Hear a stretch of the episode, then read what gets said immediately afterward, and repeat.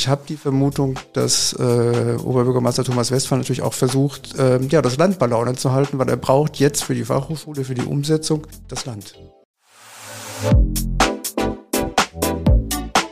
Unterm U, der Dortmund-Podcast. Mit Felix Gut. Und damit hallo und herzlich willkommen zur heutigen Folge von Unterm U, dem Podcast, nach dem ihr mitreden könnt über das, was in Dortmund wichtig ist. Wir setzen ein Thema des Tages und ihr bekommt einen aktuellen Nachrichtenüberblick, den heute übrigens am Ende der Sendung. Mein Name ist Felix Gut, schön, dass ihr wieder dabei seid oder zum ersten Mal zuhört. Das Thema des Tages. Diesmal geht es um Dortmund und seine Nashörner, aber nicht um die im Zoo oder um die, die man an so vielen Stellen in der Stadt sieht und die so klangvolle Namen tragen wie Reinhold Maria Rudel oder Paula Puls. Es geht um ein Nashorn, das nur auf dem Papier existiert. Smart Reno, kluges Rhinoceros, nannte sich ein Milliardenprojekt, das in diesem Sommer krachend gescheitert ist. Das hat Folgen für zwei große Flächen in der Dortmunder Innenstadt, an der Rheinischen Straße und am Hafen. Mein Kollege Georg Tanscheid blickt mit mir darauf, welche Fehler bei Smart Reno gemacht wurden und was wir aus dem Fall lernen können. Smart Reno, das ist ja ein ziemlich merkwürdiger Begriff, der aber in diesem Sommer ziemlich viele Leute bewegt hat. Was steckt da genau hinter? Ja, da steckt zum einen in der Tat ein bisschen seltsamer Begriff dahinter. Smart Reno ist diese Kombination aus Smart und Reno. Das heißt, äh, ja, Smart für klug, äh, gebildet ähm, und Reno für äh, das Nashorn, das neue Wappentier von Dortmund. Das Ganze sollte sozusagen gebündelt werden ähm, auf der, an der Rheinischen Straße am ehemaligen HSP-Gelände, Holzspundwandgelände heißt das. 52 Hektar, eine riesige Brache seit 2015. Ganz äh, faszinierendes Projekt, weil es wirklich äh, darum ging, die Fachhochschule Schule dort komplett anzusiedeln und zu verbinden mit einer äh, markanten Architektur, mit Wohnbebauung und mit Gewerbe. Daraus ist aber nichts geworden, äh, weil das Projekt dann im Juli plötzlich gescheitert ist.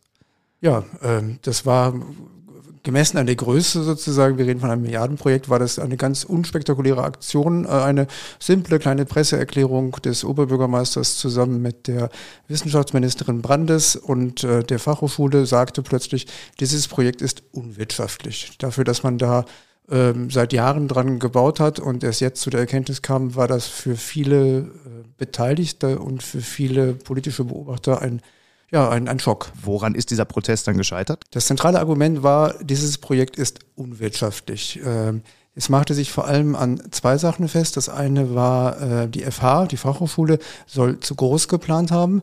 Das heißt, die hat mit ähm, insgesamt 130.000 Quadratmeter sogenannter Bruttogeschossfläche ähm, operiert. Äh, die wollte sich also deutlich vergrößern zu den jetzigen Standorten in Dortmund, den vier Standorten, die es gibt.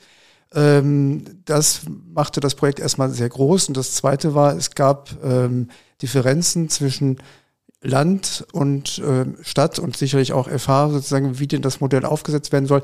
Der Investor, es gab einen privaten Investor, der das äh, Gelände entwickeln wollte, wollte die Immobilien selbst bauen und dann an die, das Land vermieten. Das wird dann geprüft und da ist die, das Land einfach zu dem Schluss gekommen, das rechnet sich nicht. Hätte man das nicht vorher schon wissen können? Doch, ähm, es gab äh, immer sozusagen das Menetekel über dem Projekt, äh, was sagt das Land denn eigentlich zu, der, ähm, zu dem Mietmodell? Und dieses Mietmodell ist auch offensiv von der Stadt angesprochen worden, immer mit dem äh, Drängen auch, äh, bitte, liebes Land, Liebes Wissenschaftsministerium, bitte entscheide dich jetzt. Das war zuletzt in der Vorlage im Juni 2021. Dieser Beschluss, ob dieses Mietmodell getragen wird, kam nie. Dann kam eine Landtagswahl und dann wurde das Projekt ein Jahr später still und leise im Juli beerdigt. Wie geht es denn jetzt für die Fachhochschule weiter?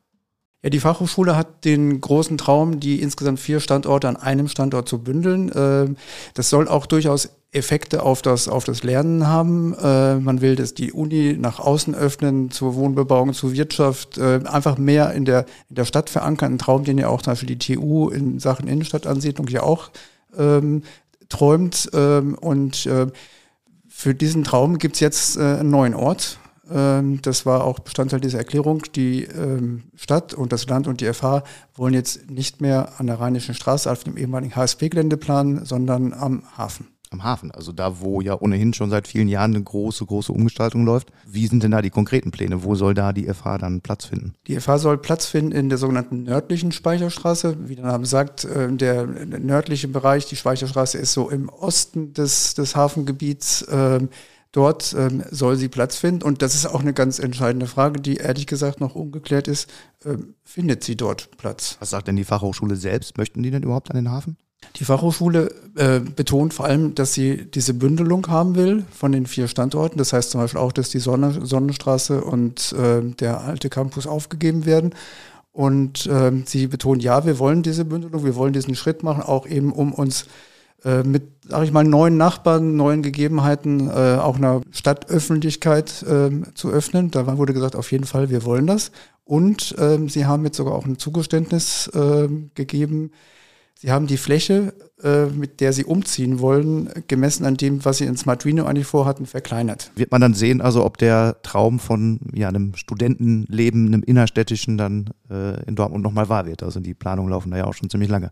Jetzt blicken wir vielleicht mal auf das gesamte Projekt. Ähm, es ist ja ein sehr großes gewesen, du sagtest schon Milliardenvolumen. Jetzt scheitern solche Projekte ja von Zeit zu Zeit. Was ist denn da eigentlich jetzt das spezielle Problem an Smart Reno? Ja, das eine Problem war das, was ich gerade schon angesprochen habe, dass man sich nicht über die Modalitäten einig war. Und da gibt es verschiedene Vorwürfe, die hin und her geworfen werden. Dass die einen sagen, der Stadt hätte von vornherein sein, klar sein müssen, dass äh, das Land äh, keine Immobilien anmietet. Das ist in der Tat im Hochschulbau eher ungewöhnlich, um nicht zu sagen, ich wüsste kein Beispiel, wo das Land NRW das gemacht hat. Äh, jetzt müsste es, es könnte es natürlich immer das erste Mal sein und die Stadt hat relativ lang, eigentlich bis zum Schluss darauf gesetzt, sozusagen, dass das Land diesen Weg mit dem Investor findet. Und dieser Weg ist nicht gefunden worden. Und obwohl das Land immer beteuert hat, das Projekt ist auf einem guten Weg, äh, ist es dann daran gescheitert.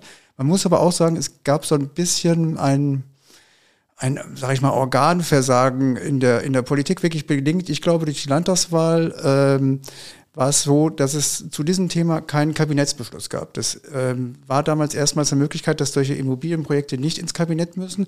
Und ähm, das hat erstmals dazu geführt, dass sich ehrlich gesagt, glaube ich, niemand dieses Projekt auf Landesebene vorwärts getrieben hat. Und darin ist es auch gescheitert. Klingt äh, nach den zähen Mühlen der Politik, die man ja an, an vielen Stellen immer wieder mal sieht. Muss sich die Stadt was vorwerfen lassen? Ähm, hätte sie anders planen können, anders reagieren können? Ich glaube, man hätte sich nicht so fixieren müssen auf dieses Mietmodell. Ähm, das ist ja auch ein Problem. Wir, haben, wir haben ja einen privaten Investor, der damit auch Geld verdienen will. Das heißt, im besten Fall kommen beide Seiten mit einem Gewinn raus. Das ist ja kein Nullsummenspiel, sondern der Investor kann Geld gewinnen. Die Stadt hat eine Brache, die sie so nicht bespielen kann. Und die, das Land hat eine Fachhochschule, die sie anmieten kann. Ähm, man hätte es vielleicht vorzeitig oder früher sozusagen Alternativen zu diesem Mietmodell entwickeln können. Dann wäre das Projekt noch zu retten gewesen. Wir haben lange mit dem Investor geredet. Ich habe den Eindruck, dass von beiden Seiten Gauss gegenüber dem Investor nicht ganz mit offenen Karten gespielt worden ist. Und ähm, der hat natürlich, für ihn ist das ein Riesenprojekt. Das sind, wie gesagt, 52 Hektar, äh, die er damals 2016 was, glaube ich, von der Salzgitter AG gekauft hat. Äh, der hat von Erfahrungen in ähnlich großen Projekten in Essen äh, und der will einfach auch Geld verdienen. Das ist auch sein gutes Recht dabei. Und das hätte man ihm auch gewähren können, solange die Öffentlichkeit und die öffentliche Hand davon profitiert gab ja auch äh, Kritik ein bisschen an der Kommunikationspolitik, an diesem ja, etwas versteckten äh, Hinweis, dass es dann scheitert. Wie hast du das gesehen? Das war, glaube ich, massiv unglücklich. Es gab diese abgestimmte Presseerklärung zwischen Fachhochschule, äh, Wissenschaftsministerium und Stadt. Ähm, natürlich, wenn drei Seiten beteiligt werden, muss man sich auf einen Termin einigen. Das war jetzt ein Termin Anfang Juli und äh, der Oberbürgermeister war danach für Wochen nicht greifbar, auch für Stellungnahmen nicht greifbar.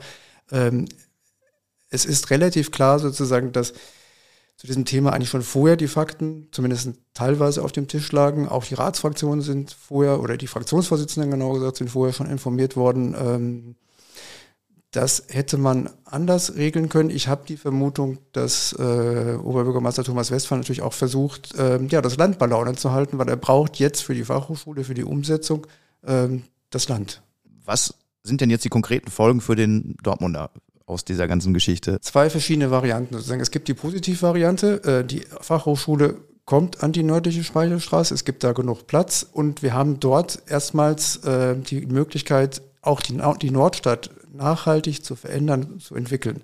Ähm, das hat äh, die, Wirtschafts-, äh, die Wirtschaftsförderin Heike Marzen jetzt im Ausschuss auch erklärt. Die hat gesagt, das kann ein Gamechanger werden für die Nordstadt. Das heißt, wir haben in diesem Bereich plötzlich studentisches Leben, ähm, neue Gewerbeansiedlungen, ähm, neue Firmen, die dort äh, tätig werden. Und das kann gerade diesen Bereich zwischen Hafen und Blücherstraße, Malinkrotzstraße massiv zum Besseren verändern. Das ist die Positivvariante. Ähm, was auch passieren kann, darauf hat die SPD und die Grünen gestern auch hingewiesen im Ausschuss, ähm, dass wir natürlich zum Schluss eventuell dann plötzlich mit zwei Brachen in Dortmund dastehen, nämlich die HSP-Brache, die immer noch nicht entwickelt ist, und eine mögliche nördliche Speicherstraße, wo das ganze Projekt aufgehalten wird, weil die Fachhochschule da erstmal reingesteckt werden muss. Gibt es denn jetzt das nächste Nashorn-Projekt mit einem Smart Reno oder einem anderen Tier? Also soweit ich weiß, ist Marduino ähm, nur noch hier im Dortmunder Zoo existent. Da stehen noch die Hösch-Sprundwände von früher mit den Elementen. Ich habe lange mit dem Investor darüber geredet, sozusagen, ob man diesen Titel überhaupt noch halten kann. Ich bin der Ansicht, nein. Ähm, der Oberbürgermeister und der Investor ist der Meinung, ja, wir können das noch halten, weil smart gebaut wird heute auch. Die Brache an der Rheinischen Straße wird sich sehr viel anders entwickeln. Ähm, ich hoffe, dass wir viel Wohnbebauung dahin kriegen und äh, den kleinen See, der eigentlich geplant war, war auch eine gute Idee. Update. Schockierend. Die Polizei Dortmund hat einen 15-Jährigen verhaftet. Er steht im Verdacht, einen 58-Jährigen lebensgefährlich verletzt zu haben. An einer Ampel in der Dortmunder Innenstadt soll er nach einem Streit zugeschlagen haben. Das Opfer erlitt Kopfverletzungen. Die Polizei fahndet noch nach einem zweiten Tatverdächtigen, der 17 bis 19 Jahre alt sein soll. Verkauft. Das ehemalige Bundesbankgebäude am Wall hat eine neue Eigentümerin. Die Kölbel Group aus Essen hat das architektonisch herausragende Gebäude gekauft. Konkrete Pläne für das schon länger leerstehende denkmalgeschützte Haus aus dem Jahr 1954 gibt es noch nicht. Für Frieden. Mehrere hundert Ukrainerinnen und Ukrainer sind am Donnerstagabend über den Wall durch die Dortmunder Innenstadt gezogen. Anlass dafür war der ukrainische Unabhängigkeitstag.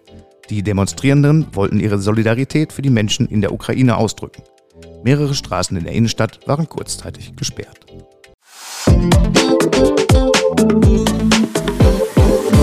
Zum Schluss möchte ich euch Edeltraut Pohl vorstellen. Edeltraut Pohl ist 88 Jahre alt, wohnt an der Gronaustraße in der Nordstadt und sie ist eine der Nachbarinnen, die sich im allerbesten Sinne um ihre Umgebung kümmern. Seit vielen Jahren kümmert sie sich nämlich darum, dass ein Bahndamm vor ihrer Haustür nicht völlig verwahrlost. Sie findet dort Unrat, Überreste von Drogenkonsum und Fäkalien. Sie macht trotzdem weiter, auch wenn sie sich von der Deutschen Bahn und der EDG manchmal ziemlich im Stich gelassen fühlt. Warum sie das macht, hat sie meinem Kollegen Lukas Wittland erzählt.